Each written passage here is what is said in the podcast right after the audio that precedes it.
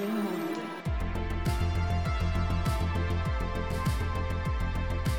Le Tercer Monde presenta Todes Vamos a Morir, un podcast sobre el fin del mundo.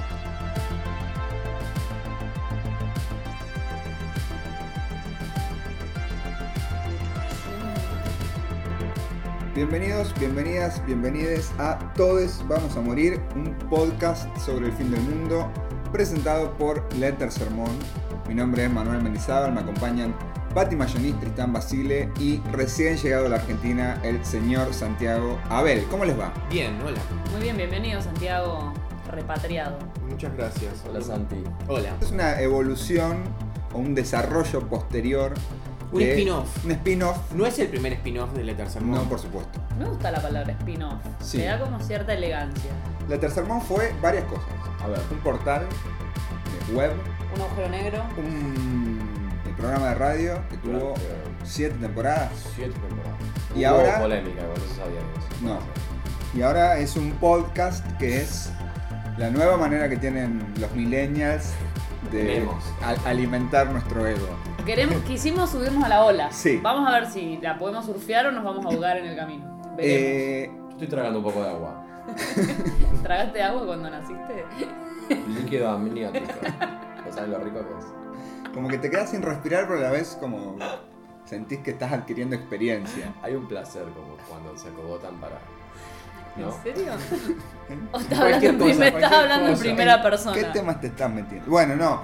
El fin del mundo es un fin del mundo no literal. No sabemos.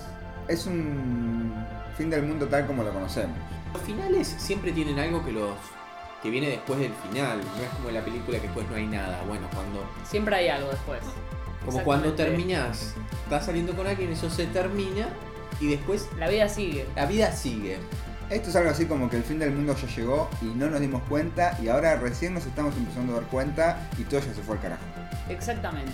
Y- Eso es el fin del mundo para Le Tercer Monde y es lo que vamos a tratar de explorar en estos podcasts y esperamos que nuestros oyentes que nos siguen desde Cemento básicamente nos acompañen en esta nueva aventura. Claro que sí, van a ser varios episodios donde abordaremos diferentes manifestaciones Ah, bueno. del fin del mundo. Dale de una. El capitalismo en el fin del mundo, el trabajo en el fin del mundo, las eh, Enfermedades mental mentales. disorders, Enfermedades Las mentales, enfermedades mentales. internet, tecnología, nuevas ¿qué tecnologías, más? Maremotos, catástrofes naturales. exactamente. Y vamos a dedicar algún tiempo también a pensar cuáles son las alternativas, si es que alguien las está pensando, a eh, esta catástrofe que estamos viviendo. Así es. ¿Qué, qué po- podemos irnos a vivir a otro planeta, por ejemplo, para escaparnos de Bolsonaro? Quizás. O se puede ordenar este de manera distinta. Bueno, tenemos Es una charla, es una charla del nuevo más en la Facultad de Derecho.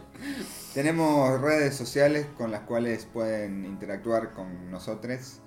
Eh, estamos en Facebook, estamos en Twitter, estamos en Instagram y en todas somos La Tercer Monde, que se escribe con una E al final. Así es. La Tercer Monde. Y este podcast seguramente lo estén escuchando en Spotify, así que van a poder escuchar los demás episodios de Todes Vamos a Morir en Spotify, Le Tercer Mundo. También está con nosotros Anita Lorenzi, que es la productora ejecutiva, y el cerebro púlpico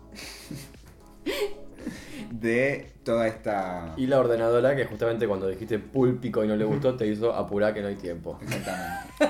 Bueno, episodio 1. Arrancando ya. Sí, el episodio 1 son las representaciones sobre el fin del mundo. ¿De qué manera la humanidad ha pensado eh, la posibilidad de que el mundo se termine o, o que, o que se vuelva una basura o un lugar invivible? Claro, porque no, no porque ahora hayamos llegado al fin del mundo o creemos que estamos llegando al fin del mundo, es que se empezó a pensar ahora. No somos los primeros. No somos los primeros que empiezan a pensar que, bueno, esto puede que tenga un final, ¿no? Y ese final se viene pensando hace mucho tiempo. Ya en la Biblia, Así es. Ya de bebé. ya de bebé, está el apocalipsis, que es el fin del mundo con los cuatro jinetes, un quilombo tremendo, plagas, fuego La destrucción de todo. y el juicio final, donde eh, se juzga a los pecadores. Y algunos, y algunos se salvan. Sí, algunos se salvan, vuelve Jesús. La idea de que todo lo fuego. que hacemos tiene consecuencias llevado al extremo. Así es. Y además de, bueno, El ser humano, así como quiere explicar de dónde salió, también quiere decir, bueno, dame alguna certeza de cómo va a terminar todo esto. Sí, es un poco la- el dilema o, o la, la angustia existencial de la finitud del ser humano. ¿no? Y aparte, sabiendo quizá que todo va a terminar, queremos saber cómo va a terminar. Siento que estoy replanteando mi vida y que voy a replantear mi vida a lo largo de estos seis capítulos. Es una, es una buena manera de afrontarlo. Te agarramos justito aparte recién llegado al país, así que... Ideal. Termina y me mato. Bueno, pero Bueno, bueno, bueno. básicamente vamos a Easy, easy. revisitar las principales obras del siglo XX y XXI, que es un poco Un pequeño salto temporal de la Biblia al siglo XX. Sí, en donde vamos a ver eso, cómo se ha retratado el fin del mundo, vamos a categorizar diferentes cinco o seis grandes alternativas en donde meteremos películas, series, obras literarias. Que son como hipótesis, ¿no? Bueno, el, el mundo se va a acabar. ¿Qué hipótesis tenemos al respecto? Ujú. Sí, y que son y que todas dialogan con la realidad eh, Claro. actual o de la obra en la que fue escrita, en donde algún elemento perturbador o no perturbador de, de esa época es como que se lleva a su máxima expresión y eso es eh, el fin del mundo. Por ejemplo, si arrancamos por eh, las distopías políticas o, lo- los totalitarismos, tenemos el tridente ofensivo de Fahrenheit 451 en 1984 eh, y Un Mundo Feliz. Ujú. Les clásicos. Sí, que son los, Sí, los tres clásicos. los clásicos del- de la distopía totalitaria. ¿Los leyeron? Leí, leí dos de, dos de tres. Tengo hasta dos de tres. Bien, aprobaste. Bueno, bien, con lo No, justo. se lee mucho en la escuela esto, yo los leí en la escuela, sí, los tres. Hay como una relación escuela, distopía política, fructífera. No leamos más, pero conocemos Gran Hermano. Bueno. Es mucho más conocido Gran Hermano que 1984. Sí. Igual, 1984 puede ser que haya tenido como un revival con lo de Gran Hermano, como en el Puede 2001, ser. cuando apareció Gran Hermano, fue como, ah, eso es 1984 y como que se empezó a vender de nuevo, ¿no? Como que tuvo ahí como un- una Sí. vuelta. Sí, igual es una Como que obra... salió la peli y la gente volvió al libro. Sí, son obras de la década del 30, 40 del siglo XX que justamente dialogan con los totalitarismos. Con Hitler. con Hitler, con Mussolini y con Stalin. Sí, sí. Libros que dialogan con Hitler, empezando ya. Mi lucha. Y lucha. 1984 de estos es de es como Jimi Hendrix, el menos leído y el más nombrado, me parece. Aparece siempre y no, no sé si es tan leído como Fahrenheit 451. Y no, y no sabemos si es tan bueno tampoco.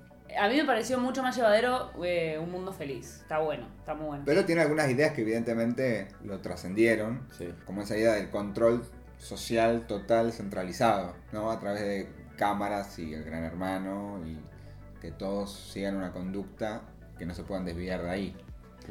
Sí, y que de alguna manera pudieron ser un poco premonitorios de algo que hoy en día sucede. Pero a la vez no se lo termina de imaginar.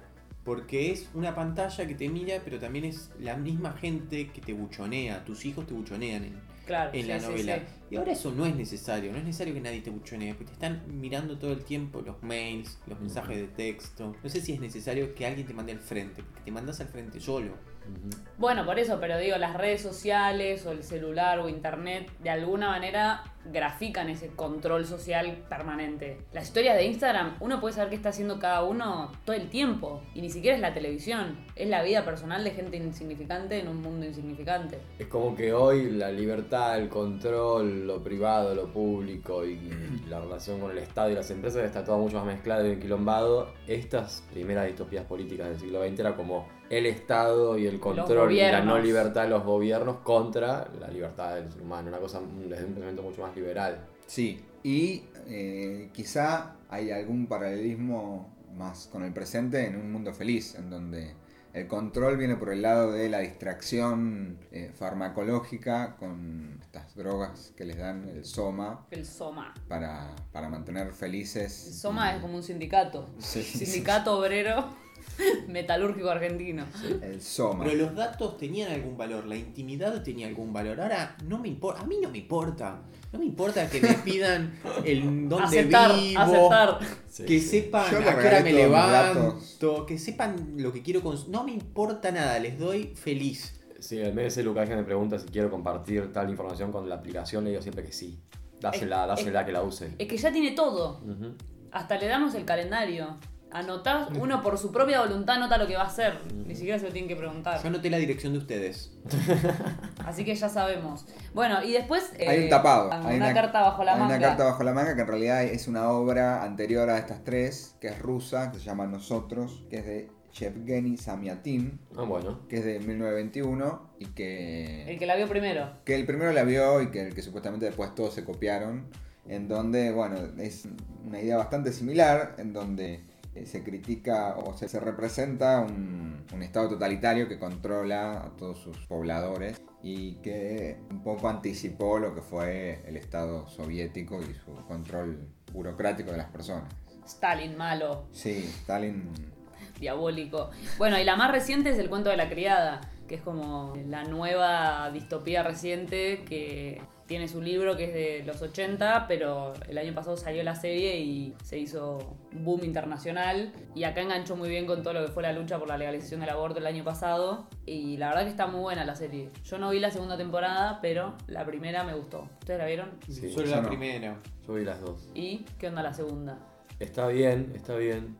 Es raro que la segunda temporada sea mejor que la primera en una serie buena, pero lo que tiene O sea, que piola- mejor o no. No, no es mejor que la Ah. primera. Lo que La tiene- segunda no es en base al libro, es como que la si- siguieron guionando, pero no.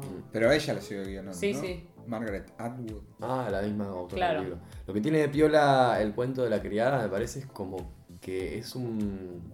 Esta cuestión de cómo estamos pensando también el fin del mundo es, es muy cercano, pasó sin que te des cuenta y todos los elementos que están ahí son los mismos que ya están presentes hoy, solo que ordenados un poco. Hay algo que trastocó levemente el orden, que es que la gente no puede tener más hijos y eso reconfiguró todo, todo el mundo o todo ese país que es una secesión de Estados Unidos y todo cambió drásticamente y el mundo es horroroso y casi que no se dieron cuenta mientras pasaba. Están como ahora cayendo. Sí, y también lo que está bueno es que esa, el totalitarismo que plantea el cuento de la criada no es como hay un estado malo que quiere controlar todo por, Porque es malvado. porque es malvado, sino como que es la forma de controlar que la, que la especie sigue existiendo. Entonces Claro. necesitan ese control para, para sobrevivir, ponele, ¿no? Como si fuese la única manera, pero Justificación. termina como siendo como, bueno, es la única alternativa para que el mundo siga existiendo tal como lo conocemos, porque si no, no hay forma de reproducirse.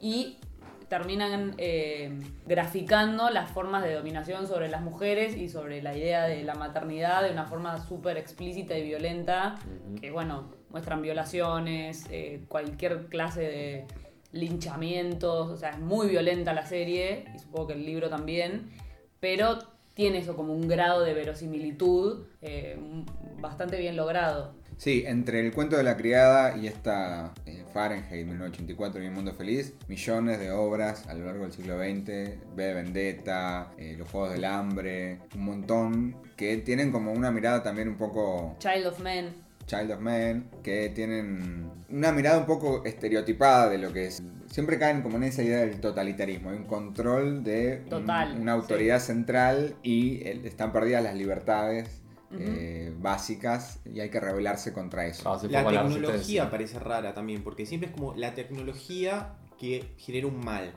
Y en el cuento de la criada, la tecnología genera un mal, lo que hacen es sacar la tecnología. Sí, sí, no hay. Porque dejan de tener teléfonos celulares, no, no garantizan el control a partir de la tecnología. Le echan la culpa a la tecnología, lo sacan y es Y- todo peor. y es como más primitivo y más brutal.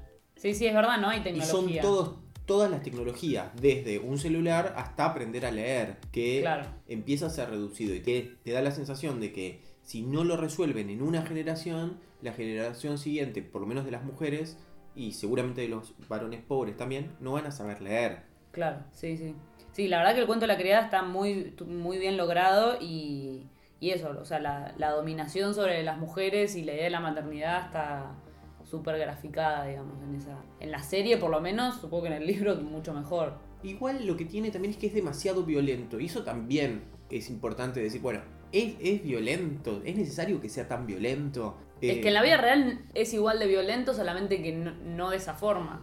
Porque en la Bueno. vida real también es así de violento. Solo que está mediado por cuestiones culturales. Pero eso no le quita la violencia. Depende. Me pregunto, o decía, lo que está dentro de las iglesias, lo que pasa dentro de las iglesias. La iglesia eh, del cuento de la criada es un embole, están todos callados, pasándola mal, y con las iglesias que No pasa así. no pasa, las que están pegando ahora, son una fiesta. Las nuevas, las que están de moda. Sí, son que son las, evangeli- las iglesias evangelistas. Es una fiesta, están cantando, tienen bandas de rock. La gente está contenta. Y lo que nos pasa ahora en general, hay violencia, pero son puntuales. En general, es como una fiesta. Hay un clima. Como que el fin del mundo no es tan triste. Es más distracción sí. que, que distraete Que que oprimí. te cago palo. Falta Es- esa parte de donde alguien la pasa bien. Nadie quiere vivir en un mundo opresor y no es lo que viene pasando.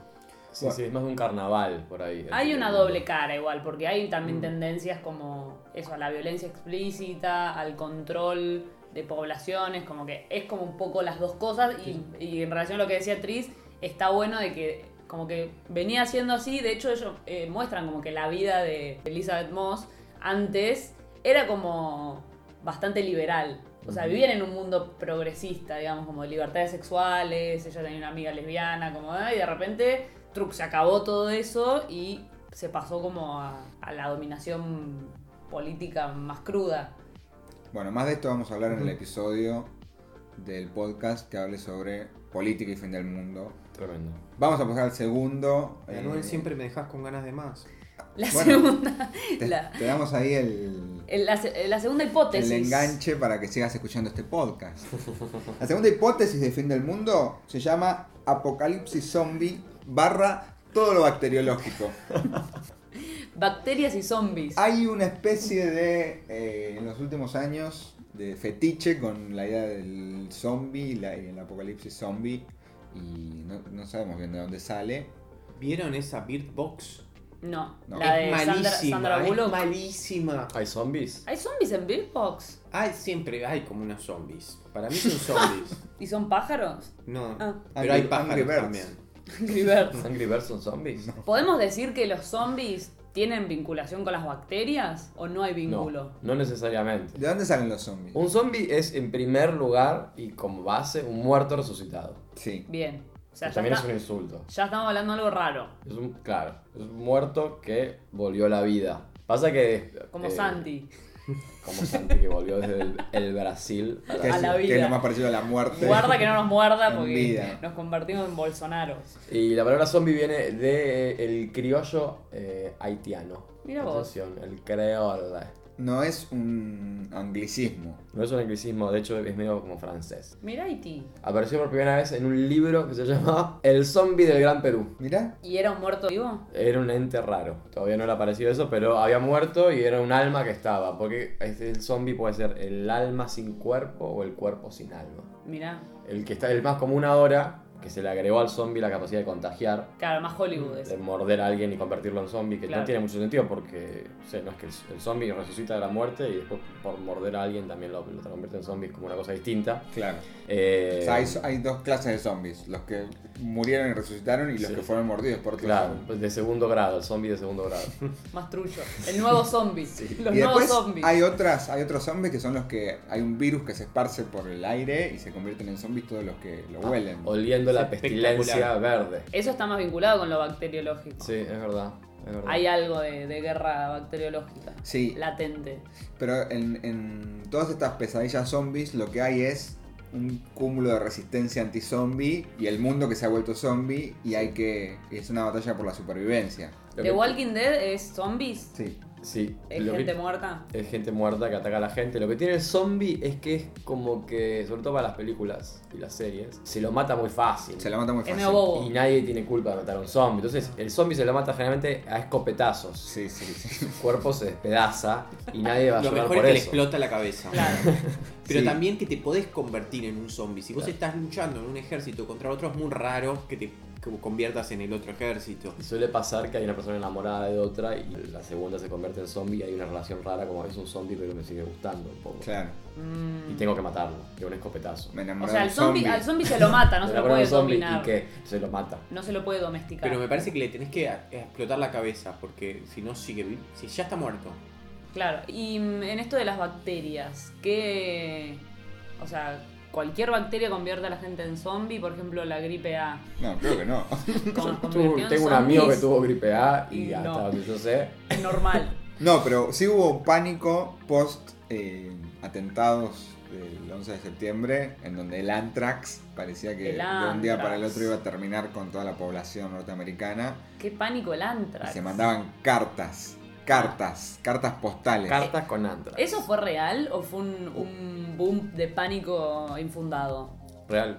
Se- mandaban cartas con anthrax. ¿Hubo gente muerta? Hubo gente muerta por antrax. Sí, sí, sí. Es como un polvín que se abrís una carta con antrax, Y cagaste. un sobre con antrax, supongo que no vienen en una carta, y lo respirás. Se llama carbunco el antrax en castellano. Mira. An- anthrax es el nombre. Qué raro que a lo de Susana no mandaron ninguno, ¿no? No, no- Marcelito estuvo al no han abierto todas. Seguramente de todas las que Marcelito pisaba y saltaba tan alegremente, había, al Había menos una alguna. carta con Y carbunco. Era el lugar para mandar una carta con Antrax. Marcelito debe seguir soñando con cartas. Lo que tiene la pesadilla zombie, también las películas de zombies, son esa idea de se perdió toda regla, entonces se puede, la fantasía de vivir en un mundo en donde puedes entrar a un gran supermercado y robarte Y todas las escopetas Claro. y, re- y hacer un búnker con todos los sobrevivientes en un supermercado y subirte al techo y empezar a disparar con una escopeta a los zombies. Claro. Sí. Es medio una fantasía norteamericana. Sí, sí, Del sí. caos. Porque entran a, a esos grandes supermercados y, Sí. y se agarran todo. Una mezcla entre Shumanji y. Que no tienen y los Texas. saqueos. Sí, tienen saqueos. Tienen igual que Sí, han tenido. Sí, sí, sí. Qué Bueno, Más clásico que el hipótesis saqueo. 3, la cl- el clásico ataque ex- extraterrestre. Bien, esta está buena porque es como más externa. La otra como que todo nos pasa a nosotros. Y esta es como, bueno, también puede ser que nos ataquen. No que Sí. somos unos tarados nosotros mismos, ¿no? Una manera de que se termine el mundo es que nos dominen o, nos exterminen los Claro. alienígenas. Incluye una pregunta que es muy fuerte, es muy fuerte para hacerse, es ¿existe otra forma de vida que no sea la que conocemos y la que está en el planeta Tierra? Sí. Qué gran Y Sí. si la respuesta es sí, esa forma de vida, de ser capaz de llegar y contactarse con nosotros, ¿no es muy probable que nos quiera hacer mierda? Sería Es la genial. pregunta. La respuesta de vuelta es sí. Entonces, entonces bueno, La hagamos de- películas sobre aliens. que es, es inteligente, como si solamente personas inteligentes o seres inteligentes nos podrían matar y nos pueden matar cualquier cosa. Sí, igual está bueno pensar eso, como puede existir un, un mundo distinto en otros, lugar, en otros lados, con civilizaciones varias, y puede ser que sean muy malos y destruyan todo a su paso, tipo nosotros, que somos de esos... si nos- o sea, nosotros vistos de afuera somos gente totalmente destructiva. Bastante tonto, sí. Y puede ser que exista eso también, que vea algo amenazante y, y nos maten. Sí, Por ahí entra, la, la otra variable es, en, en, to- en todos los anteriores casos, el fin del mundo era el fin de los tiempos y el fin de la historia. Ahora, si otra, otra civilización nos, do- nos ataca y nos extermina, la historia va a seguir existiendo, pero sin los seres humanos. Claro. claro. Y también posiblemente, en el mejor de los casos, eh, una civilización alien nos ataque y nos extermine. En el peor, nos ataque y nos someta para toda la eternidad. Nosotros hemos conocido un alien y no parecía No. que nos iba Uy, no, no, a, dominar, qué sé yo, no sé. ¿Lo que anda por acá o...? Y no sé, no sé si sabe dónde estamos. Parece que no se enteró. Por eso no dijimos en no ningún se- momento No dijimos eh, que esto iba a existir, no le avisamos. Esto- el modo sí, podcast. no es un estudio de radio, es un living room. Por ahí aparece, viste, escabeando un vino, no se sabe. Bueno. No, no, llame que llega. Listado de películas, libros sobre ataques extraterrestres, empezando por El Eternauta, El Eternauta. clásico nacional. Qué Sí. genial, genial. La, la que quizás sea la mejor película de invasión extraterrestre, que es Día de la Independencia, Eh, un, un clásico de Telefe. que es un clásico de la administración Bush. Sí, sí, sí. Mars Attack, que es la sátira de las Que películas es espectacular, Ujú. muy de buena. invasión extraterrestre, La Guerra de los Mundos, la que le transmitieron por radio la- Orson sí, sí, Welles. y la gente se suicidaba porque Sí. pensaba que llegaban de verdad. Orson Welles, que antes de ser director de cine eh, tenía un programa de radio, hacía un podcast. En un momento hicieron un programa de radio tipo radioteatro, pero sin avisar, donde empezaron a relatar que había llegado un ataque alienígena a Estados Unidos y que había pasado tal cosa y tal otro, tal otro, y la gente empezó a agarrar el- la radio, era como el boom en ese momento. Esto fue el 30 de octubre de 1938, en Halloween, también se pone abrevado, tipo el Día de los Inocentes. inclusive. Y la gente empezó a agarrar las rutas y hubo un pánico colectivo y huyeron, hubo muertos y qué sé yo. Un desastre. Y era, era radioteatro nada más. Ah, Fue medio que le dijeron, Che, Calmate. muy bueno lo que hiciste, pero la próxima por ahí hay que poner un disclaimer. Hay que avisar, hay que avisar. Y ahí, Tom ahí, Cruise, ahí Tom surgió, Cruise. ahí, la gente se suicida por escuchar el podcast este de la ahí surgió el disclaimer, ¿no? El- el- todos los personajes de esta serie no tienen nada que ver con la realidad. Hay un sub- una subhipótesis dentro de esta del, del ataque extraterrestre que está en el libro este de Douglas Adams, Guía del auto, autopista galáctico. Creo que lo estoy diciendo mal. Guía Autoestopista. del autoestopista galáctico, Ah. que es la idea de que los- las otras civilizaciones son más inteligentes que nosotros. Y que nosotros somos una civilización muy atrasada, entonces se han intentado comunicar con nosotros, pero nosotros no hemos podido como decodificar esos mensajes. Y en el libro lo que aparece es que de repente eh, estas otras civilizaciones necesitan hacer una autopista por- que pase por la Tierra. Y entonces la empiezan a construir y esa es la forma de que los humanos nos enteramos que existen estas otras civilizaciones y como que los extraterrestres nos dicen, igual les avisamos que íbamos a hacer esto. Solo que ustedes no, lo, no decodificaron el mensaje. Bueno, hay un montón de gente que está convencida de que tuvo un contacto extraterrestre. Bueno, sí, sí. Eso nos lleva a el autopsia del alien, por ejemplo. Lo estás Claro. descalificando, estás No, diciendo no. sí, Capilla del Monte. como no le crees. Y la gente esa está convencida. No, no, no, no. Digo que nos lleva a todo este mundo de- del Orwell y. Igual hay algo ahí que es eh, la cuestión de cuando lleguen los aliens de verdad, todos los que se juntan en grupitos de ovnis van a ser, van- o sea, van a ver lo que es un alien. ¿Estás amenazándolos? que lo tomen como quieran. ¿Querías alien? Para mí está clarísimo que eh, hay civilización en otro lado. Hay que ver qué forma tiene eso. Para mí nosotros tenemos una forma muy eh, autocentrada de pensar todo, porque es la única forma que conocemos de imaginarnos el mundo. Eh, entonces no, po- no podemos salirnos de nuestra forma de considerar la existencia. Pero pueden existir otras formas que no las podemos comprender. Sí. Y después están las los extraterrestres ya están entre nosotros. Y es Hombres de Negro. Sí. Claro. Y es B, Invasión Extraterrestre. Y es. eh, Y varios mitos donde a, las pirámides les hicieron los aliens. De hecho hay algunos... Que es súper cruel eso, porque es como un montón Sí. de trabajo humano que en realidad le hicieron las personas. esclavo encima. Sí, aparte, claro, siempre que le hicieron los esclavos a los indígenas, lo hicieron los extraterrestres. Sí, sí, sí. Es como, no sean así. Y los, la cientología que dice que la raza humana nació de un, de un... Es extraterrestre en realidad. Llegó al planeta a través de un meteorito y no sé qué huevas inventaron. Pero bueno, de todos modos, más allá de que eso científicamente no esté probado, son posibilidades, a, hipótesis a, a a pensar. comprobar, a testear. Me encanta la de ataque extraterrestre. Bueno, después tenemos más hipótesis. Creo que sí. Ahora, revolviendo los papeles. Tenemos, le- le- veníamos diciendo la idea de la catástrofe natural como una de las formas de, de graficarnos el fin del mundo. Sí. Hay una clásica catástrofe natural que es el meteorito. Claro. Que es una variante de ataque extraterrestre, si se quiere. Sí, sí, que es la remake de los dinosaurios. Sí. Claro, que ya es- pasó. Va a venir un meteorito y va a liquidar la vida en la Tierra Menos las cucarachas. y la Tierra misma. O sea, va a explotar la Tierra.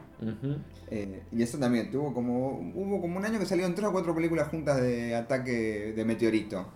Armagedón, el día después de mañana. El día después de mañana, pero igual no son contemporáneos, ¿eh? El día después de mañana es más post 2001, 2004. eh, Ah, y Armagedón que es más de los suben a- 90. Se suben al asteroide y lo desvían. Impacto claro, profundo. impacto profundo. Impacto profundo. O sea, Armagedón en realidad es eso. Está por venir un meteorito que nos va a matar a todos y la NASA manda gente a. La, la NASA a manda unos petroleros Ajá. que son expertos en hacer pozos. Steve Buscemi, Entonces, Liv Taylor. entonces meten una bomba nuclear mediante un, escarbando en el meteorito. Es impresionante. Genial, genial que podamos prever algo. ¿Qué mezclas, No podemos tipo prever nada. Sí, sí, sí. increíble. Y esto lo que tiene de bueno es un costado real. Efectivamente, en la NASA, si hubiera un asteroide que se acerca a la Tierra, tiene las herramientas para desviarlo y explotarlo. No, no, no manda a Steve Buscemi, tampoco un petrolero, pero le manda un misil y lo desvía. Y ¿Sí? Sí, es puede no pasar. sé, yo Sí. no creo. Tiene las capacidades para. Tiene las capacidades. Y tiene las cuentas hechas de ver cómo hay que hacerlo. Después eh, hay otra que es más nueva que se llama Interstellar, que Qué quilombo. Que acá es como que se meten en un... Agujero de gusano. en- claro, un agujero de gusano y como que se dan cuenta que hay posibilidad de, de armar civilización en otros lados. Sí, la, la premisa es, vivimos en un mundo post-apocalíptico, no me acuerdo si es por el calentamiento global. No, plagas. Hay plagas que destruyen las siembras. La, En la Tierra se volvió tierra. Claro. La tierra. La tierra no puede producir alimentos para sí misma ah, de una manera descontrolada, no puede hacer nada. Hay tormentas de arena. Hay tormentas de arena y, y hay plagas que van matando uno a uno, primero el trigo, después el maíz y qué sé yo. Y se dan cuenta que hay un agujero de gusano que conduce posiblemente a tres planetas potencialmente habitables. Mandan tres científicos a uno de los planetas. A y cultivar. una misión a ver qué pasó con esos científicos. Pero después se descontrola todo porque, eh, está- Spoiler alert. porque el tiempo es una variable y ahí ya sí todo se descontrola mal. Les advierto que se descontrola mal. Sí, es una película que además medio que dicen como que redefinió la ciencia ficción porque trabaja con premisas bastante Científicas, científicas claro. y Sí. bastante cercanas a la realidad, ¿no? Tiene como toda una vigilancia científica. Que la hace más verosímil Claro. de alguna manera. Hay agujeros de gusano y agujeros negros en la, en la peli. Bueno, después está la, la clásica de Pixar, Wally, Peliculón. Ah. que es un robot que se encarga de limpiar la tierra donde ya no hay vida humana, pero está llena de basura. Y Wally es un- como un compactador de basura, ¿no? Sí. Un bichito que va compactando basura y como que lo, medio que lo dejaron en la tierra el chabón. Sí. Quedó, quedó medio, medio, Quedó medio solo ahí. abandonado. Es la catástrofe de la contaminación. O sea, el, el- la planeta Tierra hubo que abandonarlo por la contaminación de una empresa, Que llenó todo de mugre. Que es la única empresa. todo de también, mugre, que es la única Claro, que es el empresa que Estado Que está de sí. monopolio. Y la, el- Claro, las corporaciones se adueñaron de Es todo. una empresa. y la humanidad vive en una nave gorda, sedentaria, tomando Ujú. Coca-Cola y mirando películas en una nave. Yendo hacia una supuesta. Nueva vida. Claro. Claro. Y está el robot una que te salva también. En vez de ser el robot que te mata, que es una idea más general, este es el robot que salva a la humanidad y pueden volver acá. El robot que conserva algún valor humano y una dignidad que la humanidad perdió. Claro, es como sensible, el robot sensible. Bueno, y después eh, está bueno también saber que, en, en- es como decíamos al principio, que las ideas estas de el fin del mundo bíblico tienen algo de que el, el fin del mundo va a ser a partir de una catástrofe natural. Sí. Un terremoto, Plagas. una plaga. Una inundación de todo una mundo, inundación terrible, como que viene por el lado de la naturaleza, digamos. Y que ahí hay como un doble juego de, bueno, la naturaleza del ser humano no la puede controlar, entonces se le va a venir en contra eso. Y, y en un punto es, como la acción del, del ser humano es eh, ridícula frente al poder de la naturaleza, porque si en una ola gigante no hay nada que puedas hacer. Claro. Pero por otro lado también, como estas películas muestran como que en realidad la culpa la tiene el ser humano por la forma de administrar la naturaleza. O sea, llenó todo de mugre, entonces se tuvo que exiliar en una nave espacial. O el calentamiento global. Los polos, de- así claro. como a ver qué o, pasa. Por ejemplo, en el Un Mundo Después de Mañana, la idea de que el calentamiento global tiene una traducción como de enfriamiento. Como que todo se va a volver hielo. Y bueno, en esa película Nueva York se congela y se hace imposible vivir por las bajas temperaturas. ¿Qué pregunta? eh, ¿Qué, qué prefieren? ¿Un mundo que se enfríe o un mundo que se recaliente? Un mundo que se enfríe. Ay, es muy difícil. Que Mucho. se recalienta. Hay Eh, un, hay un libro muy bueno de un autor argentino que se llama Pedro Mairal, que es medio un escenario post-2001, Argentina, no a nivel, no Torre Gemelas, en donde el chabón plantea como que hay una mm, como algo que no se sabe bien qué es, pero es un fenómeno de la naturaleza que se llama la interperie, que empieza como a avanzar por sobre la civilización. Entonces lo que pasa es que Argentina empieza como en control Z, como que alguien empezó a aplicar control Z y Argentina empezó como a volver hacia el desierto que alguna vez fue. Ah. Entonces todo, lo del- todo el, desarrollo civilizatorio se empieza como a, a desconfigurar. No hay más tecnología, no hay más transporte, no hay más comida, no hay más edificios y esa intemperie va avanzando. Y como lo que muestra el chabón es cómo ya no sabemos vivir de una forma más rústica o, más primitiva. Ya no sabemos vivir de esa forma, no sabemos cazar, no sabemos cómo sobrevivir. Entonces, a medida que avanza esa intemperie, como que la gente se empieza a volver loca porque es todo un caos y no pueden resolver ningún problema. Entonces, bueno, es como volver a, a, un- a la Buenos Aires de, no sé, del siglo XVIII, pero con gente del siglo XXI Claro. que no sabe hacer nada y que, bueno, está buena porque es como al mismo tiempo el caos de- lo que fue el 2001, más esta hipótesis de, de la naturaleza avanzando sobre la civilización, sobre el ser humano. Quinta hipótesis. No, Esta es una hipótesis también fuerte, que es la guerra. La mierda. La, más- guerra. La más realista. La guerra total Sí, y mundial. La guerra total y mundial que se volvió una realidad y despertó la fantasía en, en la, la Guerra Fría, porque por primera vez en la historia de la humanidad se creó la posibilidad de que esa guerra pueda efectivamente terminar con la vida humana en, el- en la forma de eh, una masacre nuclear, donde se podía des- destruir, o sea, el ser humano tenía los medios para destruirse a sí mismo de manera rapidísima. Total. Claro, como que llegó a generar la tecnología capaz de destruirlo todo. Claro. Había dos bandos. Que ser inteligente al Sí, sí, pedo, ¿no? buenísimo. Pero es, es- es parece mucho más concreta, porque el hombre y la naturaleza es como que no tienen nada que ver. ¿Cómo va a exterminar la humanidad la naturaleza? En cambio, la humanidad, exterminando la humanidad, es totalmente posible. Sí, sí. Claro, sí, Es, sí. una, es la paradoja de la civilización. Bueno, eh, hemos llegado a un desarrollo tal que tenemos la capacidad de destruirnos a nosotros mismos. Apretando un botón. Claro. Y de maneras absolutamente irracionales, incluso hasta casi por accidente puede Sí. haber llegado a pasar. No, y el, el planteo era muy bueno. Era un bando que dijo: Tengo todas estas armas apuntando hacia vos. Eh, las puedo tocar y te destruyo. Y el otro agarró y le dijo: Sí, pero si vos haces eso, yo tengo este botón acá y lo toco y te destruyo a vos también. Y nos morimos los dos. Y es como. Y Es como pelearte con tu hermano. Uy, ¿qué hacemos con esto? Y ahí empezaron a, bueno, Claro, la- Pero es, sin papás, huérfanos que se pelean entre sí.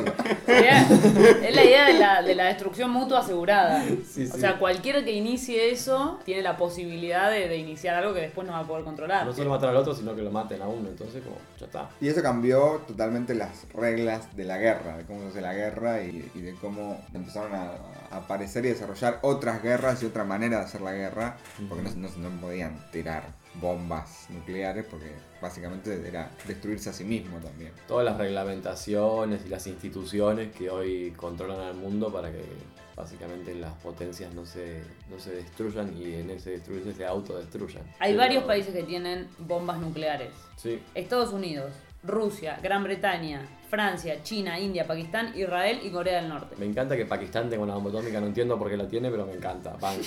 Y hay países sospechosos también. Y hay países sospechosos de tenerla.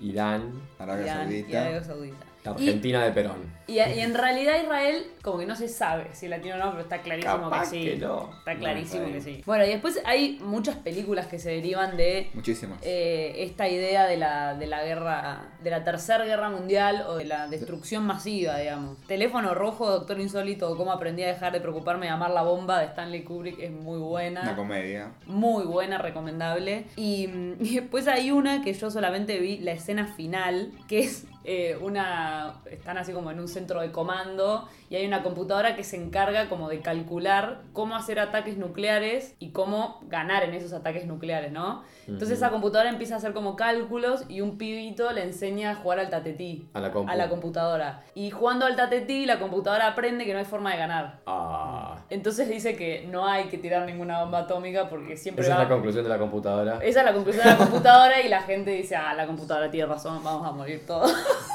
o sea, como no hay forma de salir ilesos de, de la, de esa guerra, porque es la, la idea de la destrucción mutua. Ahí está, me quedé pensando en el TTT. Hay una, hay una, una variante del TTT en que, lo, en que nadie gana, ¿o no? Todo el tiempo nadie gana, excepto que seas muy malo. Claro. Claro. Nadie gana, Nadie gana. en realidad. Bueno, después eh, Se hay, la dejo picando. La moraleja del TTT, chiques.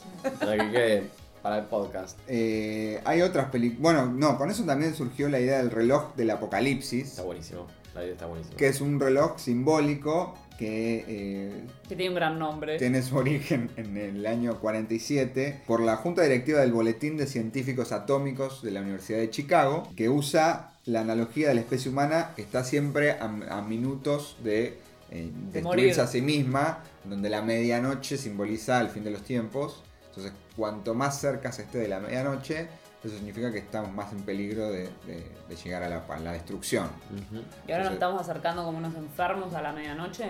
Claro, a medida que el conflicto y la posibilidad de una guerra nuclear o de una catástrofe mundial está más cercana, es el, el reloj se acerca cada vez más minutos a la medianoche. Hay algo que está bueno desde Sudamérica, desde Argentina, para pensar con la Tercera Guerra Mundial y la debacle atómica y qué sé yo, es que en realidad los países no tienen demasiados misiles nucleares que lleguen a Argentina, por ejemplo. Y yo siempre imaginé que si pasa, Zafamos. se destruye toda Europa, se destruye toda Norteamérica, se destruye todo Asia, Rusia, qué sé yo, y nos quedamos acá en Sudamérica como diciendo, uh, ¿Y ahora? ¿y ahora qué hacemos? Y ahora nos matamos entre Uruguay, Chile y Argentina. Argentina. O sea, las potencias destruyeron el mundo y no les importó destruir Sudamérica con el mundo. Es como que, eh, ya fue. Sí. Bueno, hay, una, hay una calculadora para fijarse eso ¿A que cuánto? se llama Ground Zero o Nuke Map que te tira, digamos, depende de dónde explote una bomba o un misil nuclear y dónde estás vos, cómo llegaría o en cuánto tiempo llegaría o de qué manera. Y Yo- te tira como el radio de influencia de la bomba. Yo Está cuando bueno. Fukushima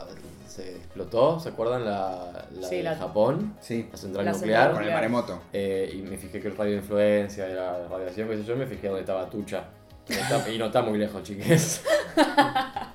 A Tucha 1 y 2. Después está Watchmen, que es un cómic que se convirtió en una película, que es quizá el mejor cómic de todos los tiempos, que mezcla fin del mundo con superhéroes, con gobiernos totalitarios, con guerra de Vietnam y Es un Segunda Guerra cóctel, es Mundial. La película es todo está nuestro buena podcast. Es el podcast entero. La película está buenísima, yo el cómic no lo leí, pero tiene como toda una cuestión de... eh, está el Doctor Manhattan, que es un científico afectado por la radiación que se convirtió en algo así como un dios que todo lo puede hacer Ah, bueno. y que con eso ganan caminando eh, la guerra de Vietnam y los Estados Unidos y, y nada, y se vuelve un quilombo. Está el, el- el reloj nuclear también, el reloj del apocalipsis, digo, y Está también todo, todo lo que está- hablamos todo, está todo en todo ahí, el fin del mundo No la vean, escuchen este podcast. y el rol de los superhéroes en ese fin del mundo también está. Bueno, y para cerrar este, este subeje de, de Tercera Guerra Mundial está el, el capítulo de Mad Men de la crisis de los misiles, Aplausos de pie. que es un gran capítulo, el, el capítulo final de la segunda temporada, en donde, bueno, la posibilidad real de que la Guerra Fría deje de ser fría y pase a ser un enfrentamiento, tuvo como a todo el mundo en vilo porque estaba muy cerca y en la serie como que muestran como la incertidumbre de, bueno, che, capaz que hasta acá llegamos, ¿no? Sí. Y como, como se, el tiempo se, se suspende de alguna manera y, y nada, la gente empieza a hacer como cosas que uno haría en el fin del mundo, contar secretos, ¿no? Como esta idea de que, bueno, si ya nos vamos a morir, Declarar amores. amores, claro, como si nos vamos a morir, hagámosla bien. A coger y se acaba el mundo. Exactamente. Bueno, última categoría, última dimensión, última hipótesis o posibilidad del fin del mundo es la distopía tecnológica. Que, bueno, en muchos casos de los que hemos nombrado también está presente, pero tiene también sus exponentes más puros, que es un poco la idea de el desarrollo de la tecnología eh, se nos vuelve en contra y nos va a destruir de la mano de la inteligencia artificial, la Es- robótica. Escupimos para arriba. Sí, y no, y no hay manera de salir de eso. Es como el Frankenstein, es el instante en que la tecnología se libera del ser humano ¿no? y, y ya, y ya se da vuelta todo y no hay nada que hacer. Hay que combatirla de repente. La rebelión de las máquinas. Sí, es eh, estas expresiones de la cultura popular van desde cambiar esto, un- apenas un poco el mundo en el que ya vivimos para que todo se reconfigure, todas las relaciones sociales, las maneras de comunicarnos, las maneras de mantener relaciones con las otras personas, las maneras de dominarnos, va desde eso hasta toda la fantasía del cyberpunk, de Terminator, Blade Runner, en donde están eh, las- los robots que se rebelaron contra el ser humano y hay guerras y hay destrucción. Sí, y también esto que como que toda la civilización centrada en el ser humano se basa en la hipótesis de que el ser humano es como el ser más inteligente que, que se llegó a desarrollar en el planeta Tierra. Bueno, si era tan inteligente, ¿por qué se murió? o sea, Y es la negación. Cuando estás contra la naturaleza es solo la naturaleza. Cuando estás contra las máquinas es la negación total de la naturaleza. Claro, exactamente. Bueno, la expresión más brutal de la rebelión de las máquinas es Terminator, Terminator. en donde las ma- hay una guerra entre las máquinas y, y el, Schwarzenegger. y el ser humano. Que Schwarzenegger deja, ha dejado de ser humano. Sí, en, sí. va- Claro. en varios En la vida real. gobernar el estado de California. En varios planos de su vida personal y, ficción. No hablamos, de, no hablamos de Terminator en este caso, sino de, de- de su vida. Pero en Terminator lo que hace es es un robot asesino Con un nombre muy apropiado. con un nombre Ricardo. Ford fue nuestro Schwarzenegger. Fue nuestro No- Terminator no de tiene Le chocolate. algo faltó, de- le faltó gobernar eh, Tucumán No le Llegó tarde, tiempo. llegó un poquito tarde, sí. para convertirse, pero sí, podríamos decir que sí. Sí, también está bueno de, de esta de- de distopía eh, tecnológica, esta idea de la rebelión de las máquinas, que así como la de la guerra o la de la naturaleza, tienen más verosimilitud que tal vez la del extraterrestre o la de los zombies. Como que esta es un poco contemporánea, ¿no? Como la idea de, Sí, bueno, sí. llegamos a un nivel de desarrollo tecnológico que nos ordena nuestra vida cotidiana. Sí. O sea, el celular, la computadora, los autos, como internet, como que de alguna manera nos domina, aunque nosotros creamos eso. Nos Sí. dominan tanto no la entendemos. No entendemos lo que pasa. Antes vos tenías una tecnología, más o menos la podés entender. Ahora digo, ¿cómo se dio cuenta? ¿Cómo se dio cuenta? Y en esta expresión de que las, las máquinas que hablan, ¿no? Las, los Google que hablan, que es un poco Her también. Y Her lo que tiene de buenísimo es, no sé si la máquina se revela contra vos, sino que se da cuenta que sos un boludo y que en sí misma es más inteligente y puede leer más libros y qué sé yo, y te deja. Te deja hacer. Te deja, te dice, chao, flaco, no visto". me interesa más hablar con vos, voy a hablar con, con otras máquinas. Pero tenemos una relación sentimental con las cosas. Obvio. Claro, por ¿Qué eso pasa- queremos que nos dejen las máquinas. ¿Qué pasa si cierra Twitter, si cierra Facebook? Un vacío, Es una empresa, pero es parte nuestra. Ujú. Tenemos cosas ahí guardadas. Archivos, sensaciones. Sí, tal cual. Bueno, y también en como esta idea de la, de la de la distopía tecnológica como que se vuelve más real en el sentido de que ya es como la centralidad del Estado como que perdió un poco lugar. Ya la máquina bueno, le ganó al, al ajedrez a. ¿Cómo se llamaba? Kasparov. hace Le- mucho. le- ¿no? hace un Sí, montón. le pintó la cara. Ya aparecen las, eh, la inteligencia artificial que hablan entre ellas. Ya apareció el bot ese de Microsoft que se convirtió en un nazi, lo tuvieron que desactivar. Sí, se convirtió en nazi. O sea, eligió- de tanto que aprendió, eligió ser nazi. Es increíble.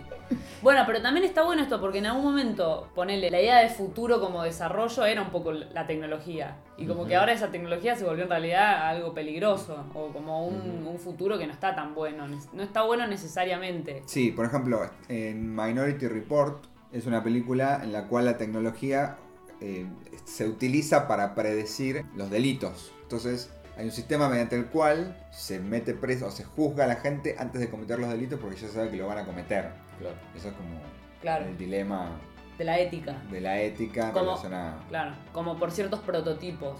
¿No? Algo Sí. así. Sí, sí, sí, sí. Bueno, Black Mirror es como. O sea, es- Ah, el capítulo que vas eligiendo es espectacular. Lo- Ah, no lo vi. ¿La, ¿Esa no es la peli? Es una peli. ¿Está bueno? Es espectacular, a mí me gustó. Ay, no la vi. Pensé que era una mierda. Es, vos vas eligiendo. Estoy por hacer spoiler. Y en un momento te das cuenta de que no elegís nada. De Mm. que él te hace elegir. Ah. Qué polémica. Caes en la. Caes en la trampa. Porque decís, vas eligiendo y es. No, es siempre igual. No tenés cómo escapar. No tenés cómo hacer que el personaje haga lo que vos querés. Claro. Para mí, de las últimas series, Black Mirror, las últimas temporadas fueron decayendo en calidad, pero está buena. Lograron una buena distopía tecnológica. Versiones argentinas eh, contemporáneas de La Rebelión de las Máquinas. Dibu. La rebelión de los dibujitos. Pyongyang de Banoli, que es la, la rebelión de las máquinas. Se revelan máquinas de un gimnasio en la ciudad de Buenos Aires. Bien. La rebelión del CrossFit. Sí. Y eh, Kentucky de, De Samantha Schweblin, que es como la- toda la cuestión de la privacidad y las redes sociales. El problema es que en las películas esas siempre. Siempre funciona todo y acá nunca funciona. No falta eso de. de Máquinas que funcionan mal. No, bueno, pero ahí está todo, todo el género del cyberpunk, que es el, Es un el caos. desarrollo de la tecnología en el medio de la pobreza total y el quilombo y, y la mugre y lo- se Claro. fue toda la mierda. Claro, porque siempre suponemos que las máquinas, cuando sean mejores, van a ser más inteligentes y nos van a superar. Por ahí son más tontas, pero más fuertes y nos pueden cagar a palos. cosas así.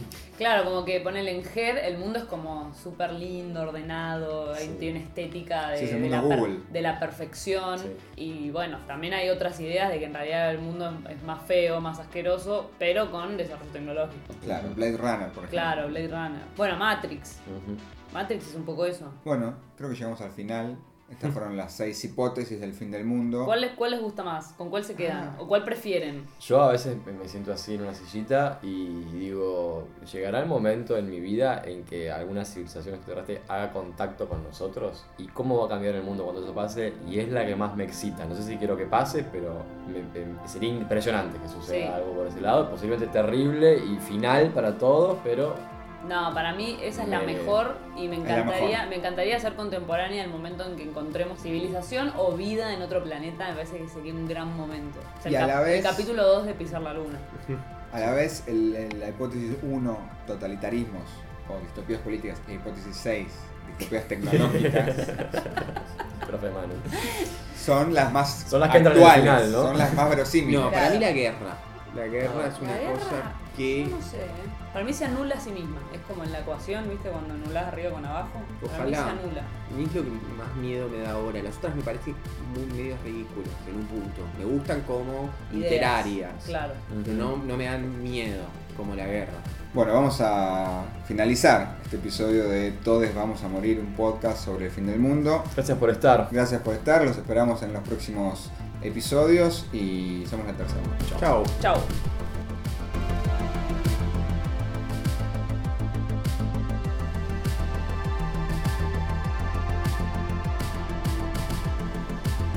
Esto fue Todes vamos a morir, un podcast sobre el fin del mundo presentado por Letter Sermont.